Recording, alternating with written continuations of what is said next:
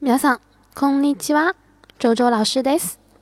大家好，我是周周老师，非常欢迎大家来到我的日语课堂。今天给大家讲的一句话呢，叫做“请进”。请进。どうぞ上がってください。どうぞ上がってください。主人邀请前来拜访的客人进入家中呢，都会用到这句话。 更加随便的说法是把后面的ください去掉，直接说成どうぞ上がって。好，我们来看一组对话。どうぞ上がってください。お邪魔します。什么意思呢？第一句话，どうぞ上がってください，请进。お邪魔します，打扰了啊，打扰了。好，我们再来复习一遍。どうぞ上がってください。どうぞ上がってください。好。 以上就是今天要讲的内容。皆さんありがとうございました。